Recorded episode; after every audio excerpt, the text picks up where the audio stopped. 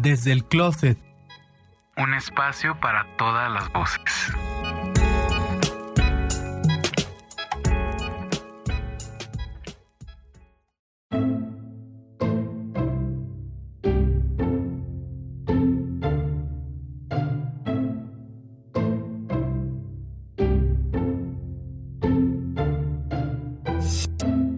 Bienvenidos al episodio número 16 del podcast Desde el Closet. Mi nombre es Héctor Sandoval y para mí es un gusto contar con ustedes en esta nueva aventura. Como siempre, se encuentra Gerardo Heredia aquí acompañándome. Hola. Hola, hola a todos. Qué gusto nuevamente estar con ustedes en un episodio más aquí en el programa Desde el Closet y de verdad estamos muy contentos de ya estar en el número 16. Sí, muchas gracias a los que se han tomado el tiempo de escucharnos en los diferentes países, en las diferentes ciudades de México. De verdad nos alegra mucho cada que entro a la aplicación donde se gestiona todo esto. Me encanta ver que hay una nueva ciudad, me encanta ver que hay un nuevo país.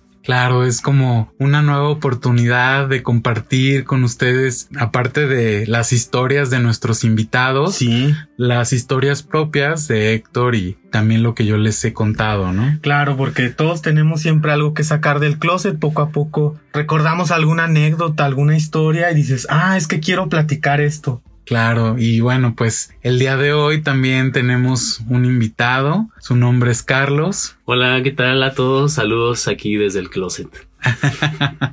Muchas gracias, Carlos. Muchas gracias, Carlos, por estar aquí con nosotros. Qué gracias gusto. a ustedes por la invitación. Es un... Que te tomaste el tiempo de venir y compartir tu historia. No, pues yo con todo gusto. Gracias, siempre es un halago, un honor poder ser invitado. Gracias. Muchas gracias, Carlos. Y ya para comenzar esta conversación, primero que nada, la pregunta obligada. ¿Para ti qué representa un closet? Wow, pues hoy en la mañana que abrí el closet justamente para vestirme y todo esto, tengo ahí metido la ropa, tengo metida la guitarra que traigo aquí conmigo y pensé entonces que el closet es, es el lugar donde yo quiero guardar todas las cosas que quiero mostrar de mi vida y también las que no quiero mostrar. Uh -huh. Se me hace como un lugar muy ambivalente que, que te conoce completamente y, uh -huh. y, que tú encuentras la manera de esconder lo que quieres esconder y mostrarlo. Lo que quieres que sea conocido para el mundo. Entonces eso me gusta la dualidad que tiene el closet. Sí, además mira, yo no había pensado en eso que de alguna manera el closet es el espacio que nos conoce como claro. somos. Sí, sí, Órale, sí. sí. Hay Buen muchas punto. cosas interesantes de uno. sí. Por eso tiene tanto ese misticismo, ¿no? El, el, llamar al closet genera un concepto. Claro. Sí, claro. Aparte no es algo que todo mundo vea, ¿no? Claro. Pero tú sí lo ves todos los días. y el closet te ve. y decides a quién mostrárselo también. Sí. Sí, te desnudas y ¿Sí? de verdad en sí. todo sentido, ¿no? Sí, sí, la desnudez física y la desnudez. Muchos significados simbólica. que tiene y ahora el, el, que ustedes le están dando también es muy interesante. Claro, y bueno, para que toda la gente maravillosa que nos escucha pueda comenzar a conocerte un poquito más, Carlos, cuéntanos cuál es tu nombre completo, qué edad tienes, de dónde eres, a qué te dedicas. Hola, yo soy Carlos Rangel Paniagua, tengo 30 años, nací en la ciudad de Pachuca, en Hidalgo. Eh, rápidamente me vine aquí a vivir al Estado de México primero uh -huh. y ahora ya en el, en el Distrito Federal, la CDMX ahora. eh, soy músico de profesión, estudié la carrera de guitarra en el Conservatorio Nacional de Música. Posteriormente inicié una segunda carrera ahí en la licenciatura de canto y aunado a, a esos estudios eh, hice la carrera de lengua y literatura hispánicas en la UNAM. Wow, todo un currículum. bueno, poco a poco. bueno, digo, para tener 30 años, pues. Ya no. tener tres carreras no es cualquier cosa.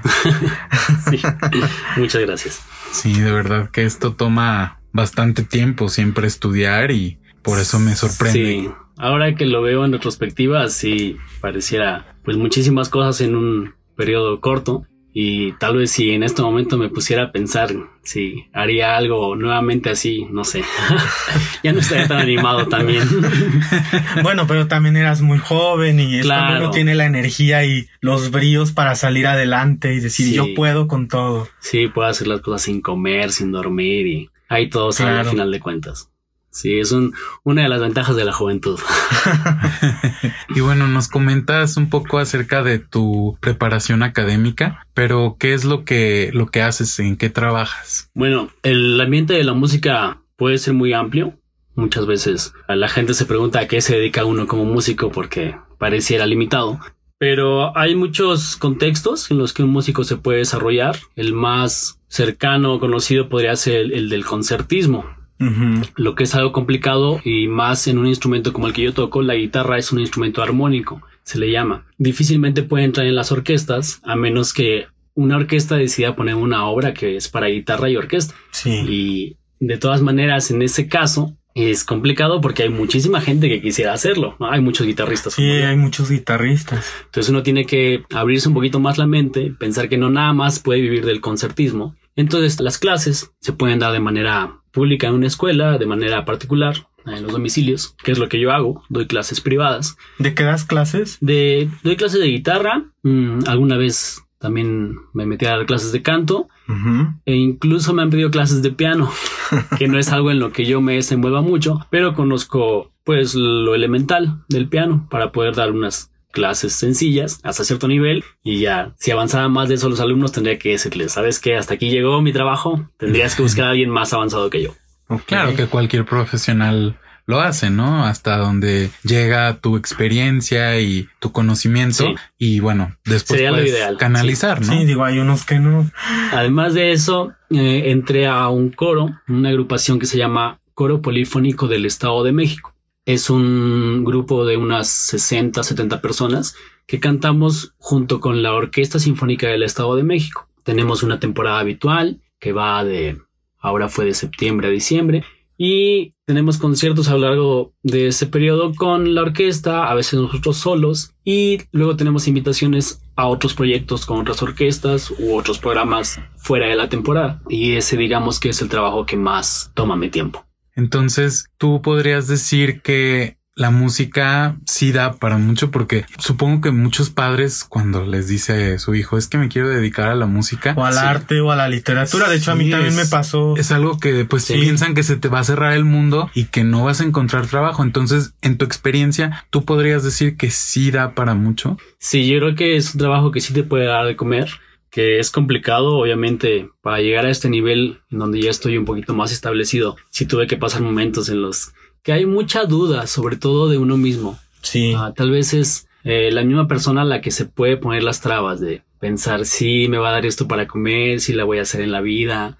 Y sí, uh, no creo que haya mucha diferencia con otras profesiones me ha tocado ver abogados, eh, contadores, gente que también está sufriendo en, sus ambientes, en sus contextos laborales. Entonces solo es cuestión de tener siempre la mente muy clara de que a veces no va a ser el objetivo que tú quieres. Tal vez hay cambios de planes. Concertista de Bellas Artes o eh, debutante en la escala de Milán. No, no, va a ser así la vida de sencilla, pero pues no solamente sale uno adelante en la música o en las artes siendo famoso. Siempre hay, hay muchos modos de poder salir adelante. Les comentaba también hace rato que existe una modalidad que dentro de los músicos, no sé si en el ambiente artístico, se le conoce como el hueso. Ajá. Que son esos, esos mini trabajos que equivaldrían al freelance, donde te contratan para un evento muy específico que solamente dura ese momento y ya. Puede ser a veces una misa de todo tipo, ¿no? Este, una boda, un funeral, 15 años. Un evento privado, lo que sea. Que son los más típicos, los huesos más tradicionales. Habría otros que serían un poquito más complejos, por así decirlo, porque sí requerirían un ensayo de por medio. El hueso de las misas generalmente tiene el mismo repertorio. Entonces uno ya se lo aprendió desde hace muchos años y ya solamente es cuestión de repetirlo. Ni siquiera uno se esfuerza en, en la calidad musical que pueda tener. Es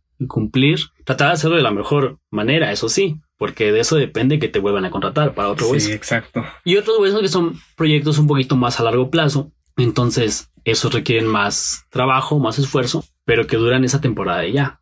Entonces uno a veces puede arriesgarse a trabajar nada más como huesero, se le llamaría. Sí. Entonces ahí lo que te vaya saliendo. También depende mucho tu nivel de destreza que tengas para hacer contactos, para estarte moviendo, sin importar a, qué dirección te manden. Podría ser en la ciudad, en otros estados, a veces hasta otros países puede ser. Y así uno se va haciendo camino.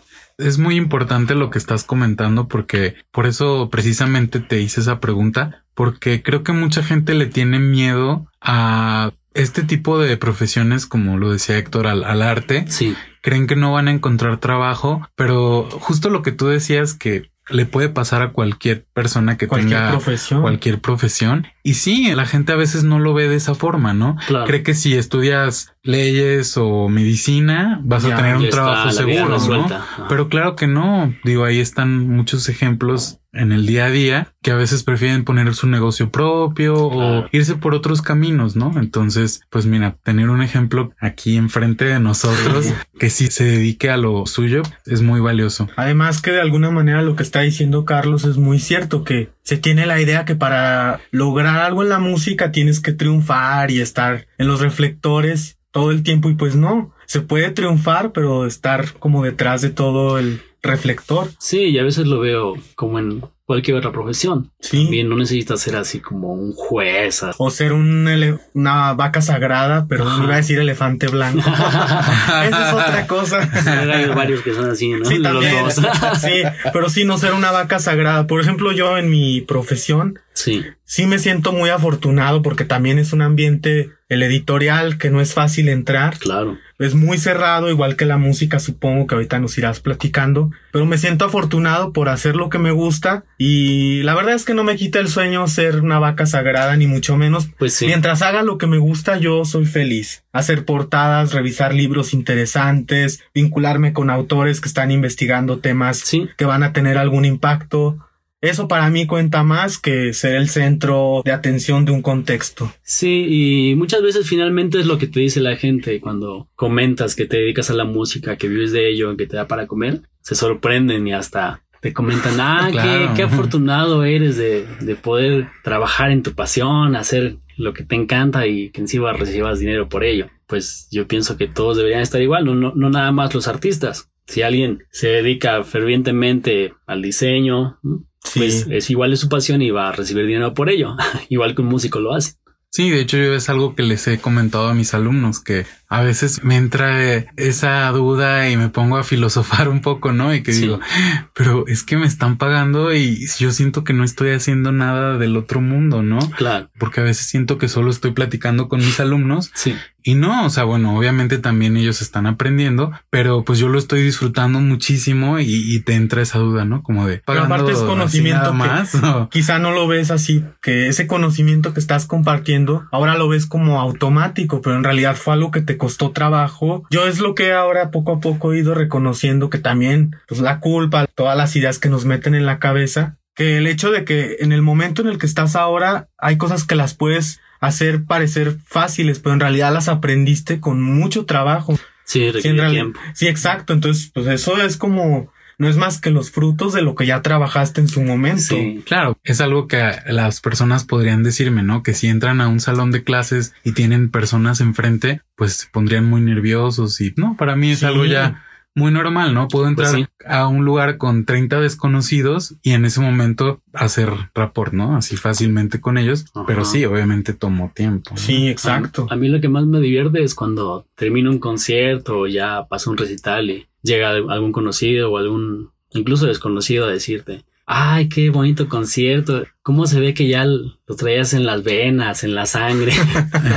Como si esos 10, 15 años que, sí, no. pusiste a trabajar no, no valieran demasiado, ¿no? Sino tu talento natural. sí, no, digo, sí, a veces se da, hay personas que nacen con esa tendencia, pero finalmente yo creo que son los menos. La mayoría somos formados por el trabajo y aferrarnos finalmente. Creo que la música es uno de los casos más claros de aferrarte de estar ahí constante constante. Sí, no dudo que exista un talento que pueda ser incluso natural, como dicen.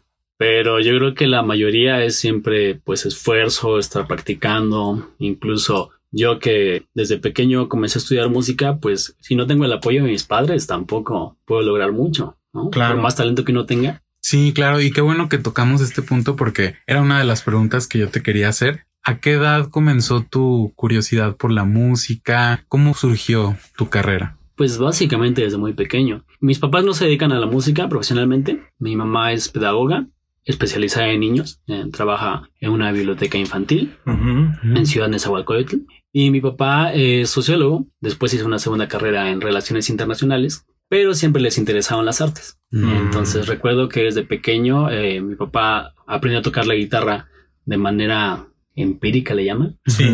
Lírico también. Aunque Sí, eso o autodidacta en el canto es otra cosa, el canto lírico, entonces es muy curioso.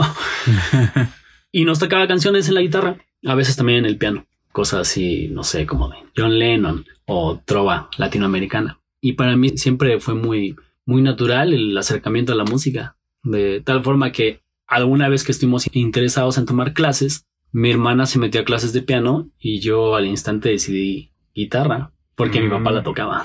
Claro, Se me hacía algo así como muy en automático.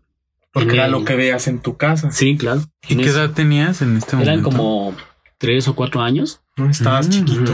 Sí, eh, en esa época todavía vivíamos en Hidalgo, en Pachuca. Había una academia de música a la que entramos y después a mi papá lo mandaban a trabajar al Estado de México.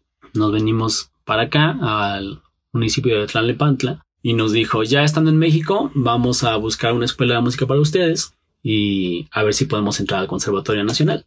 Mm. Cuando llegamos aquí a México ya había pasado ese proceso de admisión. Tuvimos que esperar un año y el siguiente hicimos el examen para entrar y ya nos quedamos. Claro. Tendría como unos siete años yo cuando entré al conservatorio. ¿Podrías hablarnos un poco de tu niñez como músico? ¿Cómo la recuerdas? Pues siempre fue como un juego, yo creo. También la, la academia en la que estábamos metidos mi hermana y yo es de un modelo de estudio japonés.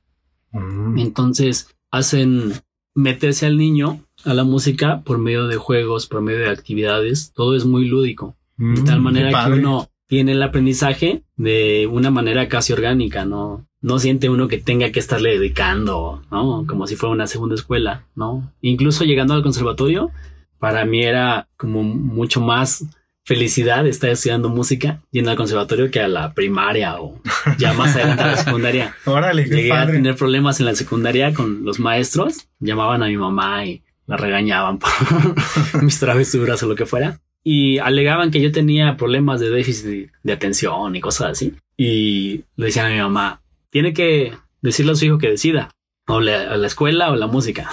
Y mi mamá era así, no, no, no lo ponga a decidir porque deja la escuela. Entonces sí, siempre fue de una manera, yo la recuerdo muy agradable. Tanto en esa escuela, que estuve poquito tiempo, después en el conservatorio, sí, para mí era muy normal. Nunca lo viste como una imposición. No, para nada. Y por el otro lado, pues siempre recibí apoyo de, de mis papás. Ya incluso cuando iba a niveles más avanzados como en la secundaria, sí había muchos compañeros que, que me veían que tomaba las clases de música como si fuera un hobby, algo de puro entretenimiento. Nunca pensaron que yo realmente tenía una convicción ya después de querer dedicarme a eso. Pero entonces para ti siempre fue muy claro que te ibas a dedicar a la música. Yo creo que sí, no- nunca lo vi como que, ¿cómo le voy a hacer después para pagar mis cuentas? o- No, pues a los niños ni les pasa por la cabeza Ajá, eso. sí.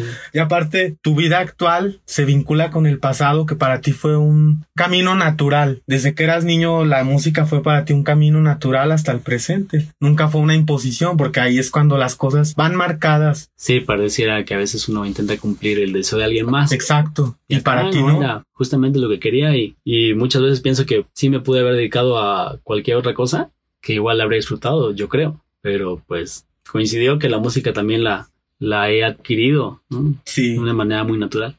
Y entonces, bueno, terminando la preparatoria, eh, entraste al conservatorio para estudiar la licenciatura. ¿o? Mm, no, realmente desde que uno está en la primaria, el- en el conservatorio hay algo que se llama sector infantil. Mm, que son las clases de instrumento, de solfeo, conjuntos corales, pero que no se consideran como estudios ya serios. A partir de que uno entra a la secundaria, ya se puede contar los estudios del conservatorio como si fueran de licenciatura. Ah. Entonces es como ir en la secundaria y en la universidad al mismo tiempo. Oh, Eso no sabía. Entonces ya iba avanzando secundaria, prepa y acá en el conservatorio iba en el quinto, sexto año. La carrera de guitarra cuando yo la estudié duraba 10 años. Creo que ahora ya la recortaron a 8. Sigue siendo mucho, pero se puede llevar de manera paralela. Digo, es muy pesado, pero se puede hacer. Ibas en la escuela en la mañana y en la tarde te ibas al conservatorio. Sí, ya en la prepa tenía que salir de la prepa y dirigirme directamente al conservatorio y seguir ahí. Cuando encontraba tiempo para hacer la tarea.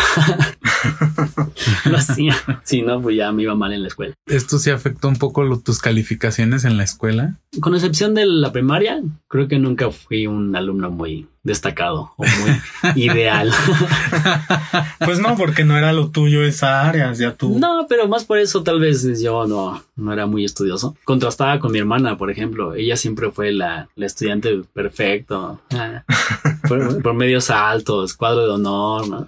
Además, tu hermana dices que también se dedica a la música. Sí, es pianista y ella eh, se dedica casi enteramente a, a, las clases de piano. Entonces tiene más de 20 alumnos de todas las edades de todos lados de la ciudad y también tiene un ensamble con otra pianista que se dedican a hacer conciertos.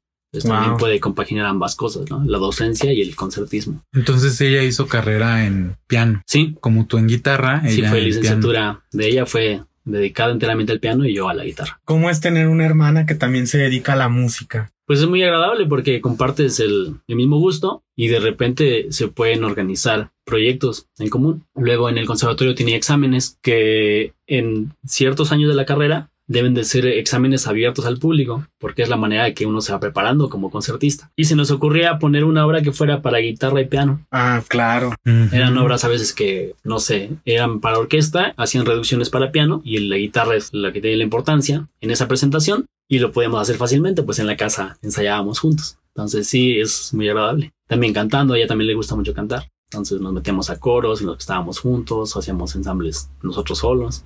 Sí, siempre es bueno que tengas a alguien de tu medio cerca. Sí, claro. ¿Y solamente son dos hermanos? Sí, yo soy el menor. y los dos se dedican a la música. Ajá, los dos músicos de tiempo completo. Wow. ¿Qué le iba a pensar? Ah.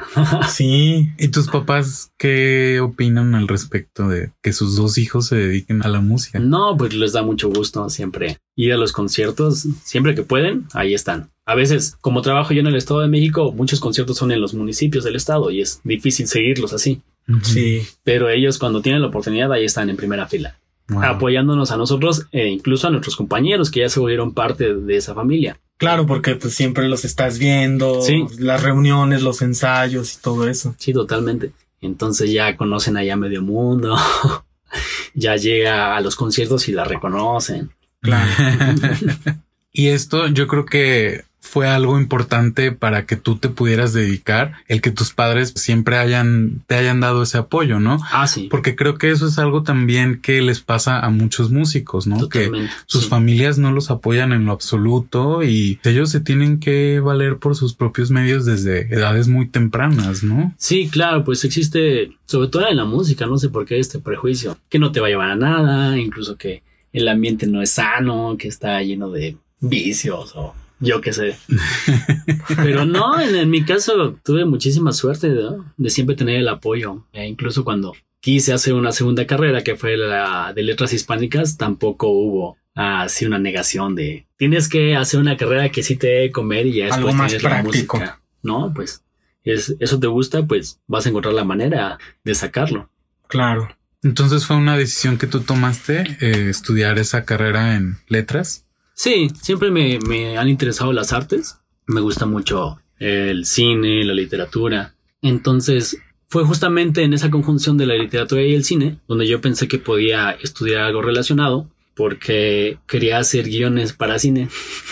Ese fue mi sueño como a los 15, 16 años. Y entonces dije, pues podría estudiar algo que se relacione, por ejemplo, pensando en, en la creación de un personaje tienes que saber cómo es su psicología para que sea creíble, verosímil. Pensé estudiar psicología primero, pero me desanimó un poquito el ambiente, sobre todo la actitud que tuvo un maestro de psicología en, la prepa. Me hizo pensar que no era tan agradable. Sí, ya sé, comparto contigo. Yo también tuve una mala experiencia que de hecho ya la conté aquí en el ¿Ah, podcast.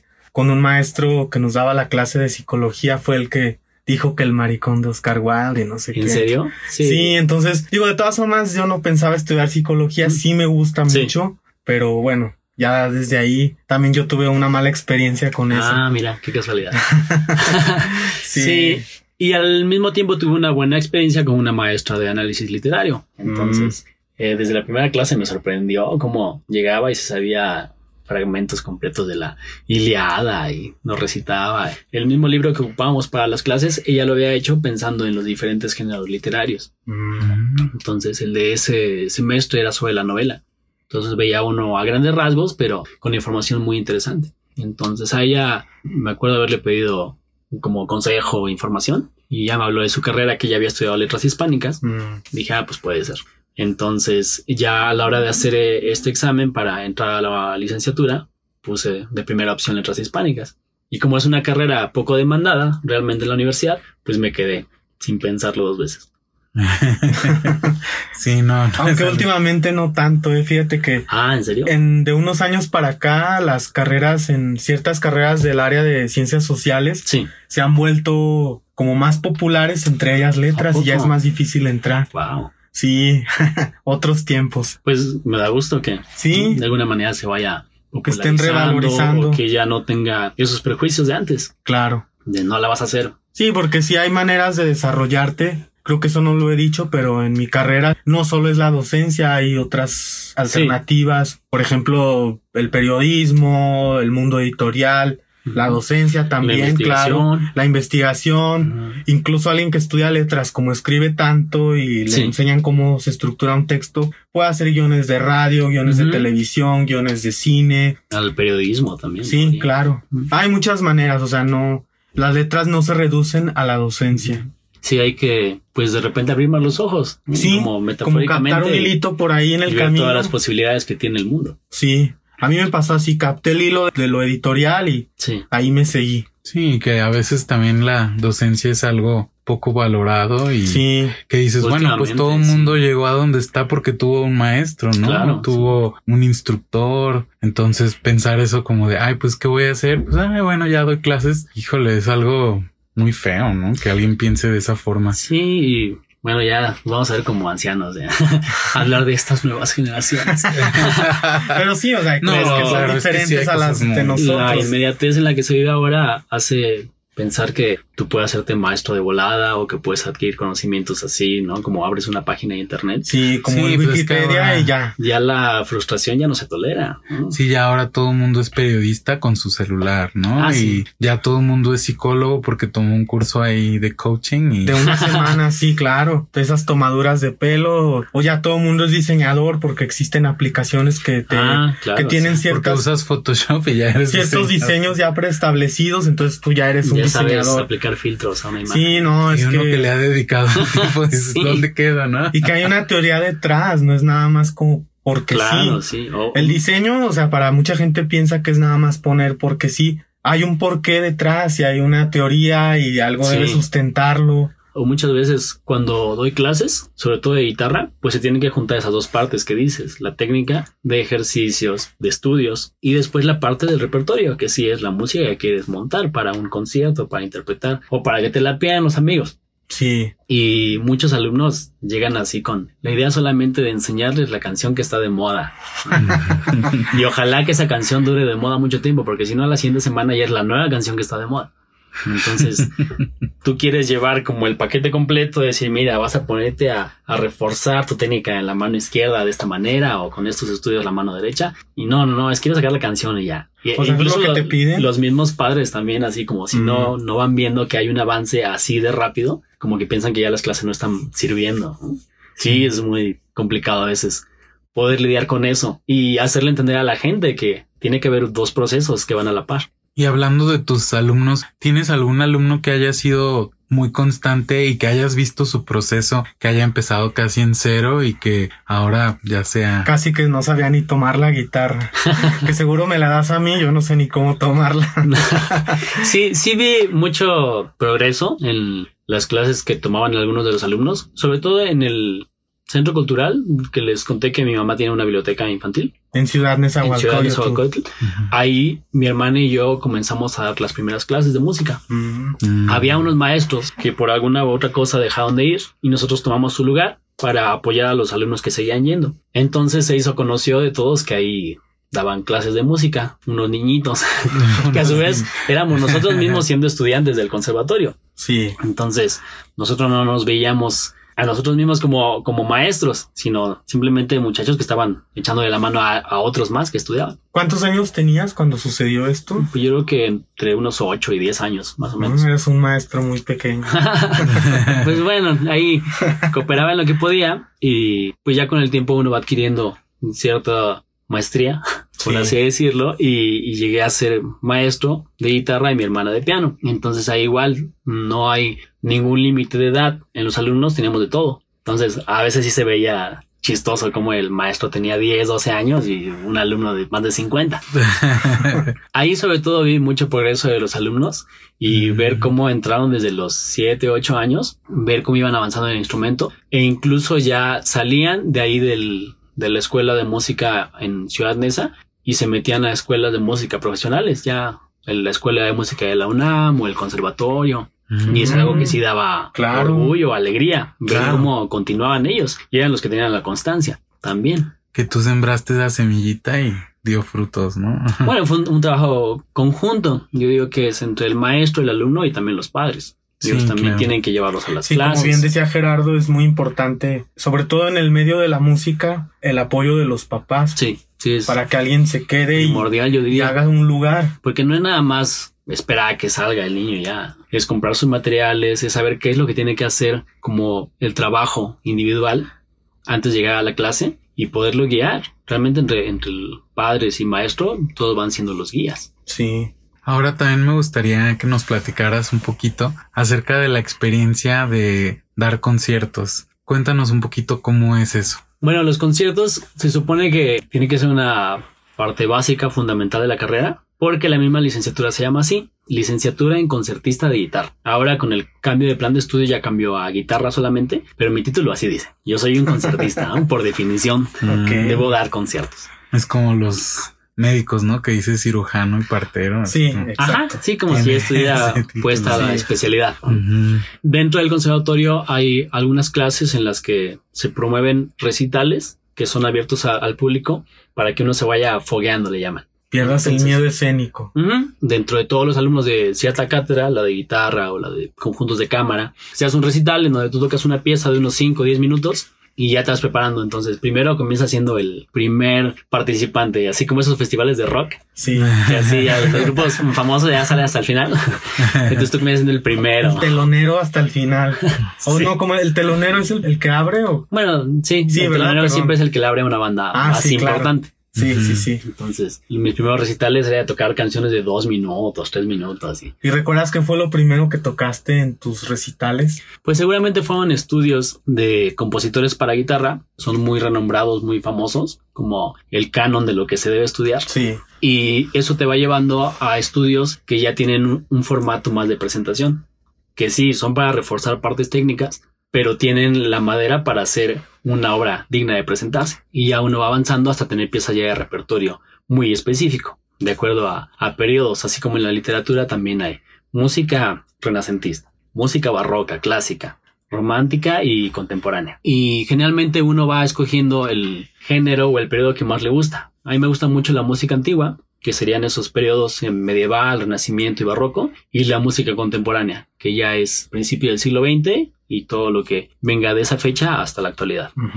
En eso me gusta mucho enfocar el, la música que toco. Los otros periodos también me gustan mucho, pero más para escucharlos que para tocarlos. Y así de repente ya uno va avanzando y ya no eres el primero, ya estás como en el quinto lugar y a veces ya tú cierras el concierto y eso te va dando las tablas, le llaman. Sí para cuando tengas tu examen público, eh, cuando yo lo hice tocaba en el tercer año, en el séptimo año y en el décimo año de la carrera. Después de terminar esos exámenes, ya que uno termina todos los créditos de la carrera, hay que hacer ahora un examen profesional, que es el equivalente de hacer la tesis. En este caso es hacer un concierto en el que selecciones, pues lo recomendable es que sea un repertorio variado, incluyendo diferentes estilos, diferentes épocas, compositores. Y lo que hice yo fue escoger un repertorio que comenzara con la música antigua, que era lo que más me gustaba. En la carrera tomé una materia que se llama Taller de Música Antigua. Fue con un maestro que se formó en Francia, allá estuvo 40 años dando clases y después regresó a México y pues ya retirado de, de Francia, se metió a dar clases en el conservatorio. Él se llamaba Javier Hinojosa. Comencé a tomar clases con él en el 2002, como hasta el 2010 más o menos, pero me gustaba mucho trabajar con él, entonces él hacía ensambles que ya nos reuníamos en su casa, era así por el gusto de hacer música y aún así salían conciertos porque él ya tenía mucho renombre y se dedicaban a darle homenajes. Hubo un coloquio de música en Guadalajara que lo llevaban a tocar. Nos presentamos allá en el que era el Hospicio Cabañas, ¿verdad? Ahora se llama Centro Cultural Cabañas en Guadalajara. Y hasta el 2013 que falleció. Entonces me quedó mucho el interés por la música antigua, tanto que hasta conseguía los instrumentos históricos, le llaman, que son las reproducciones de los instrumentos que en el siglo XVII se utilizaban para la música barroca. Porque muchos se perdieron o con el tiempo se van. Se quedaban en los museos. Sí. Y hay ahora lauderos que se encargan de rescatar esos diseños y hacerlos. Las reproducciones lo más cercanas a las antiguas para que uno interprete la música a para que suene la pieza como sonaba en ese momento. Sí, sí. Entonces, así fueron saliendo conciertos dentro de la música académica, de la música antigua. Y sí, sí, siempre se disfruta un montón. Digo, con todos los nervios que pueda haber. ¿Siempre sientes nervios cuando En ese, claro. Y yo creo que es algo primordial también que debe existir para que de alguna manera sepas que estás comprometido con lo que haces. Si ya no sientes nervios por nada, pues ¿para qué lo haces? sí. Sí, porque uno está de este lado, ¿no? Viendo, bueno, escuchando el concierto, pero ¿qué pasa tras bambalinas, Carlos? Bueno, pues está la preparación siempre, ¿no?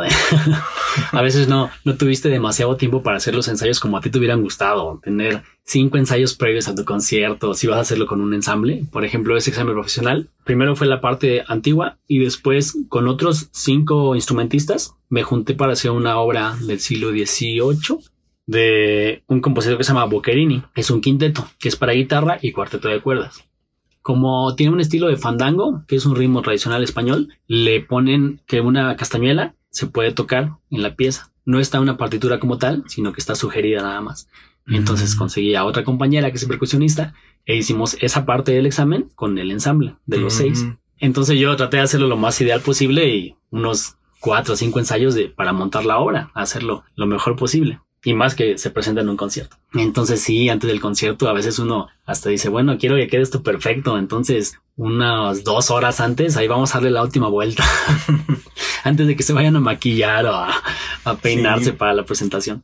Y si se genera mucho estrés entre los compañeros o cómo es la dinámica previa a la presentación. Pues yo diría que es un estrés que ya se puede controlar por todos. O sea, al, principio, si uno está nervioso por todo, piensa que le va a salir mal, que no van a salir las cosas. Que te va a romper la cuerda Incluso que no va a ir nadie a la presentación.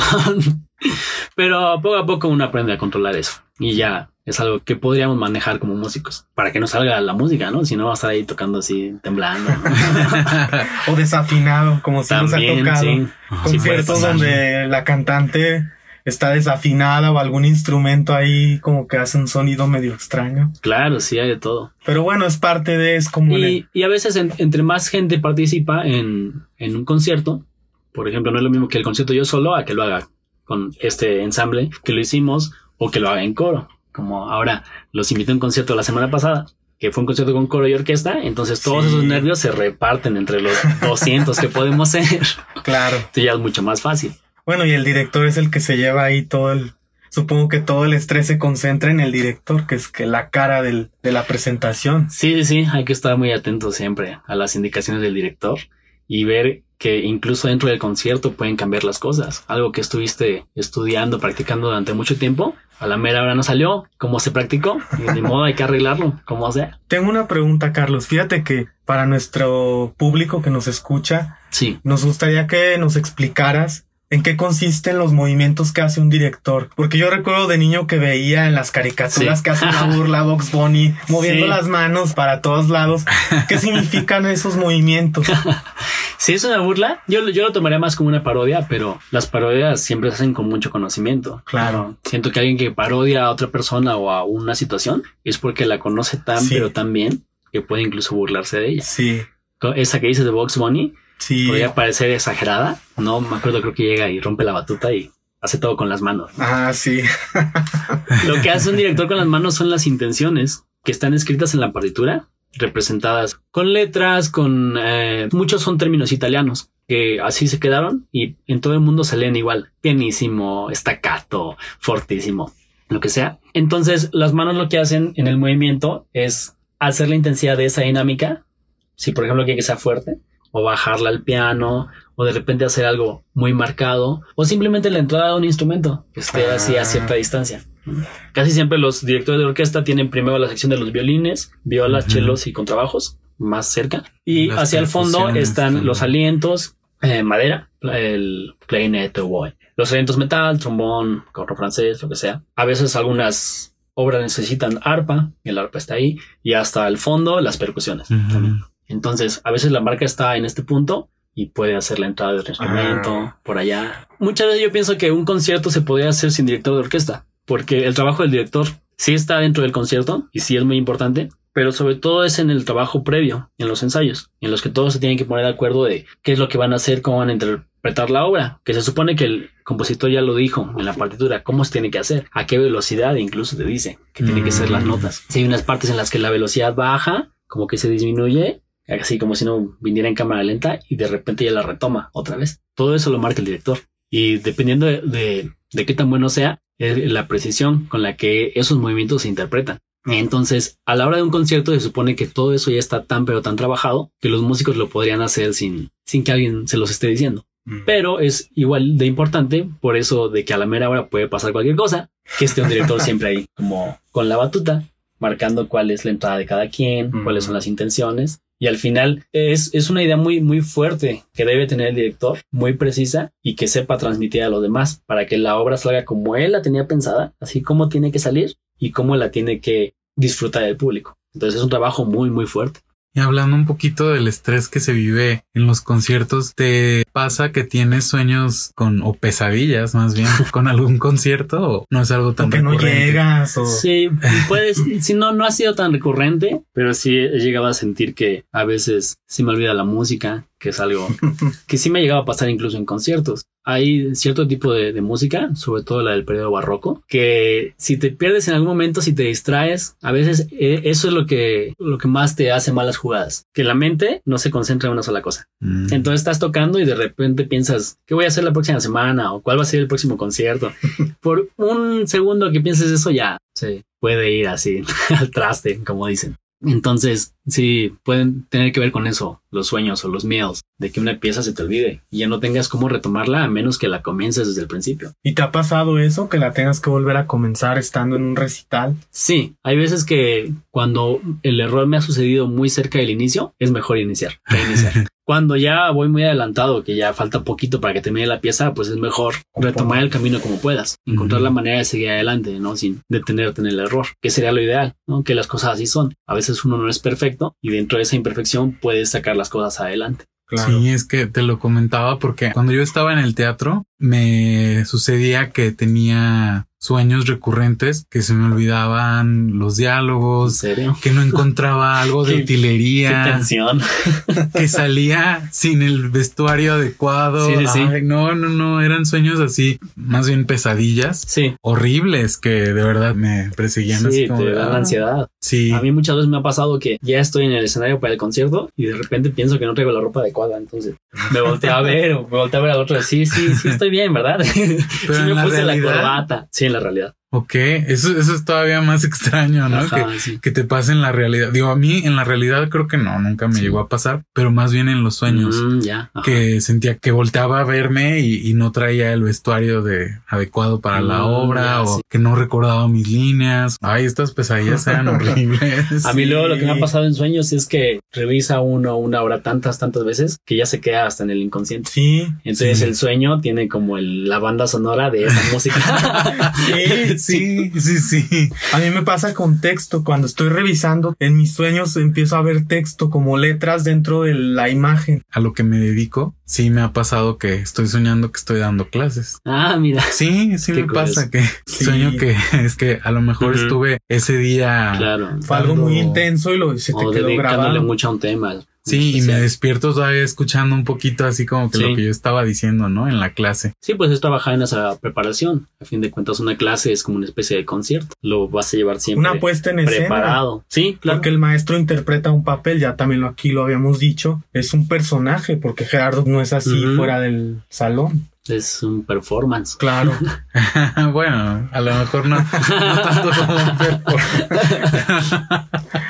Más o menos sí, podría ser. Tiene parte Sí. Sí, sí, es un personaje. Y por ejemplo, en tu caso, si sientes que en el escenario eres otra persona o como una transformación. No, no lo siento tanto así. Yo creo que las personas que me hayan visto por primera vez podrían identificar que yo puedo poseer cierta personalidad o que me meto en un papel, como dices. Pero yo creo que la mayoría de las personas podrían ver que soy como muy transparente, siendo la misma persona que a lo mejor puede en ese momento ponerse nerviosa o entrar en un personaje para hacer una ópera, una obra, pero decir, bueno, pues es Carlos haciendo este trabajo y ya no, siento que cambie demasiado. Lo que sí me he fijado cuando hemos tenido la oportunidad de ir a escucharte es que he visto en el coro a las personas y te ve a ti y tú te mueves mucho. Ah, ya. Las otras personas están como muy estáticas con su partitura. Muy en su papel. Ah, sí. Sí, y yo sí me he fijado que tú te mueves más. Tal, tal, vez no sea tan bueno que yo haga eso. Porque a veces la música no necesita que uno haga eso. Si la interpretas correctamente, no hay ninguna necesidad de hacer movimientos extras o que reafirmen lo que tú estás diciendo o queriendo transmitir. Pero yo creo que en mi caso, pues es algo que ya se volvió como natural. Pero bueno, a lo mejor es parte de tu personalidad. La música finalmente promueve la diversidad y cada uno va encontrando su camino, cómo interpretar, cómo... Pero entonces sí lo tenías consciente eso. De que, me muevo mucho. Sí, y yo veo los videos también y digo, todos están así como muy solemnes y yo estoy acá dándole. pues está bien, es tu personalidad. claro. Pues Aparte a lo mejor sí lo necesitas, ¿no? Para poder darle ese toque. Es como las personas que hacen doblajes, que tienen que ah, gesticular muchísimo y estar moviendo las manos. Detrás de cámaras, sí. toda la intención metida. Sí, sí, sí. Y haciendo la cara para que te salga exactamente como tú quieres la intención de la voz, ¿no? Muchas veces también me pasa que durante los ensayos los directores se desesperan mucho. Entonces como que ellos no sienten que dentro de la misma música ya está la intención. Entonces dicen, hagan esto porque el texto dice tal sentimiento y lo tienen que representar. Y yo a veces me he dado cuenta que si lo hago con el movimiento, ya como que se quedan conformes y ya no tenemos que repetir. no, pero yo creo que sí es importante el movimiento. Digo, hasta en este momento, ¿no? Que estamos aquí. Ah, ya. Estamos gesticulando y estamos moviendo las manos. No nos, pueden ver. pero es parte del misterio de esto. Sí, Así lo hace más interesante. Claro. Creo que no sabe tan rico, ¿no? Cuando ves el video No, digo, si estuvieras así, ¿no? Mm, Creo que hasta la voz se escucharía muy plana, ¿no? Sí. sí, totalmente. A que estemos haciendo estos movimientos. Sí. Y bien, Carlos, veo que vienes preparado con todo y tu guitarra y toda la me cosa. Traje a la chica. ¿Qué nos vas a interpretar aquí para toda la gente que está escuchando desde el closet? Oh. Voy a tocar una pieza de un compositor brasileño. Se llama Celso Machado y la pieza se llama Parazula. Ah, dentro de este repertorio que les contaba es muy de mi gusto, la música contemporánea. Hubo una vertiente de compositores que se han abocado a conjuntar el estilo académico de hacer música y el estilo de los ritmos tradicionales que tiene sobre todo la música latinoamericana en este examen que les contaba. La última parte del concierto fue una selección de piezas latinoamericanas que iban desde Chile hasta la isla de Cuba en, en ese formato, siendo piezas clásicas que necesitan mucho estudio o mucha preparación técnica para interpretarlas, pero que tienen este ambiente festivo de los ritmos populares. Podría ser el son cubano, el, la cumbia de mm. Colombia, este, no sé, la chacarera de Argentina. En este caso es una pieza de Brasil que tiene un ritmo brasileño, no el bossa nova, es otro ritmo, pero que igual requiere una, una, preparación especial, incluso una afinación especial, la guitarra para poderse interpretar. Muy bien. Entonces, con mucho gusto para ustedes, desde el closet para Zula.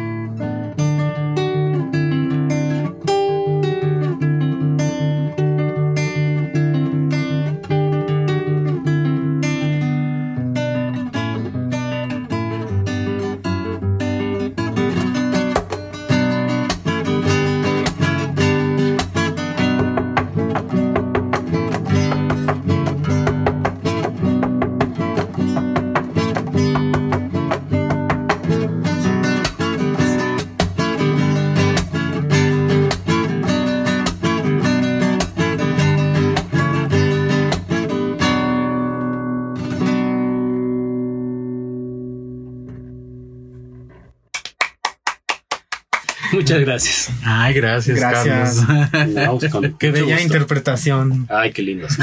sí, no, y qué mejor que terminar así la entrevista contigo. Qué bonito que terminar así con esta interpretación que nos hiciste. Muchísimas gracias y aquí estoy a la orden. Ojalá que todos lo hayan disfrutado como nosotros aquí. Claro, y bueno, antes ya de cerrar, queremos invitarte a que tomes una carta Ah, del bien. tarot de Don Quijote. Wow. Qué impresión. Vamos a ver qué te depara Ay, qué miedo. la vida. Seguro será algo bueno, Ay, ojalá. así como tu interpretación. Ah, Vamos a ver qué te, qué te comunica. La que sea, donde sea. Sí, Sí, la que donde tú tú, quieras. quieras. Muy bien, a ver qué dice esto. La ok, torre. la torre Wow. 16, esa no nos había salido. ¿En serio? De hecho, estamos en el episodio número 16. Te salió la carta número Qué 16. coincidencia. Sí, vaya, eh. Aquí no hubo mano mala ni nada por el estilo. A ver, vamos Qué a ver. diseño. Sí, sí, sí, es un tarot muy padre que mi mucho. amiga Alejandra Silva me regaló. Ah, wow. A ver qué nos depara la torre. Y bueno, vamos a leer lo que dice aquí en el libro. Sí. Pérdida de estructuras que aprisionan. Término de condiciones que mantienen al hombre prisionero en una determinada situación material, laboral, existencial. Enfermedades que llegan para enseñar algo. Catástrofes económicas que hacen reflexionar. Destrucción de estructuras donde uno vive internas y externas. Sí. Derrumbe de paradigmas. Pérdida de seguridad extrema. Ay, ¿qué tal? Wow. Muy interesante. Sí, es una carta. Fuerte. A mí siempre me ha intrigado esta carta porque implica un cambio de estructura muy fuerte. Es como una sacudida que de repente llega a tu vida para Sí. que voltees a ver para otra parte. Y un gran nivel de apertura, ¿verdad? Para Claro. aceptar el cambio. Y Sí, estar dispuesto a él. sí, porque así es la vida. Son cambios y que a veces pueden dolernos, pueden lastimarnos, pero esos cambios son necesarios para poder ir a otra etapa y poder reconocer cuando ya estás en otro momento. Ay, pues muchas gracias por la carta. por el programa también. Ya nos platicarás después. Sí, Ah, es ese cierto. cambio. Seguro sí hay por ahí todo. Nos veremos Sí, por ahí qué- para ver qué cambios ¿Qué nos cambios hubo? Sí, sí, sí. Porque no es coincidencia que te haya No, y aparte en el episodio 16, como ya lo dije, Sí. y la carta es la número 16, entonces Wow, creo que el mensaje es más claro para ti todavía. qué loco.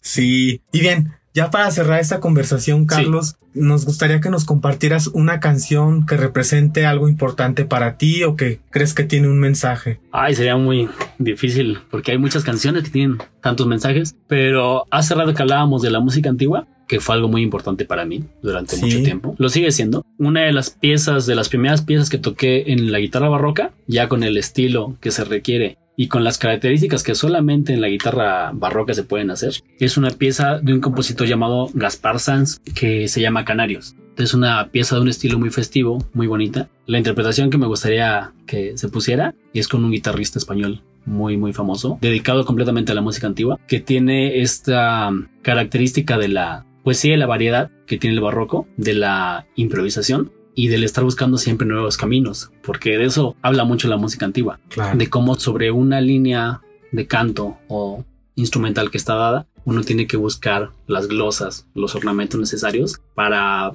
pues no, no precisamente embellecerla, sino darle un toque personal. Y creo que el canario, los canarios, se prestan mucho para esto. Entonces espero que disfruten esta pieza, Los Canarios de Gaspar Sanz. Muchas gracias, Carlos. La vamos a incluir en nuestra lista de reproducción de Spotify. ¿Sí? Cabe aclarar que la melodía que estamos escuchando de fondo también es parte del repertorio de Carlos, pero en otra etapa. Sí, es una faceta más como de compositor. En las carreras del conservatorio, uno tiene que escoger el instrumento. Escogí guitarra, entonces me tengo que enfocar, especializar en la guitarra. Hay obviamente otras disciplinas que uno pudiera hacer, como la dirección, como la composición, pero que requeriría un estudio también específico, especializado. En composición yo no soy tan bueno, la verdad, tengo que reconocerlo, pero siempre existe esa inquietud, la curiosidad de ver qué ideas están dentro de tu bagaje cultural, musical, que puedas concretar y canalizar en una pieza. Entonces la pieza que están escuchando es como esa mezcla de ideas que me han venido de diferentes influencias, no nada más la música antigua, ni la música clásica, también la música moderna, popular, el rock, lo que sea. Tanto así que está hecha con un programa para hacer música sintetizada. Sí. De hecho, me gusta el título de la canción, se llama Más Caminos. Todo se está relacionando, ¿verdad? Sí, sí ya ves, ahí, está el mensaje muy claro para ti. Sí. Sí, muchas gracias, Carlos, de verdad, por haber aceptado nuestra invitación. No, pues al contrario. De verdad que siempre es muy interesante escuchar de viva voz lo que es ser tú, ¿no? Así simplemente la persona, ¿no? La vida desde tus ojos. Ah, pues muchas gracias. La verdad es que fue muy agradable este momento siempre los momentos con ustedes y es una fortuna ser incluido aquí en este programa y ser parte del closet con ustedes. Así que yo soy el más agradecido aquí. Sí, en toda esta diversidad, ahora también tuvimos a una persona que se dedica a la música. Claro. Bueno, muchas gracias pues por todo. Nos escuchamos en el próximo episodio. Recuerden compartir este y otros y seguirnos en nuestras redes sociales, en Twitter como desde, pero sin la primera E, guion bajo el closet. En Instagram estamos como desde, guion bajo el closet, guion bajo. Y el playlist de Spotify lo pueden seguir como desde el closet OST. Les agradecemos todos sus comentarios, opiniones. Recuerden que este proyecto se va construyendo poco a poco con lo que ustedes nos van enriqueciendo. Esto es Desde el Closet, un espacio para todas las voces. Hasta pronto. Hasta la próxima. Saludos a todos, éxitos.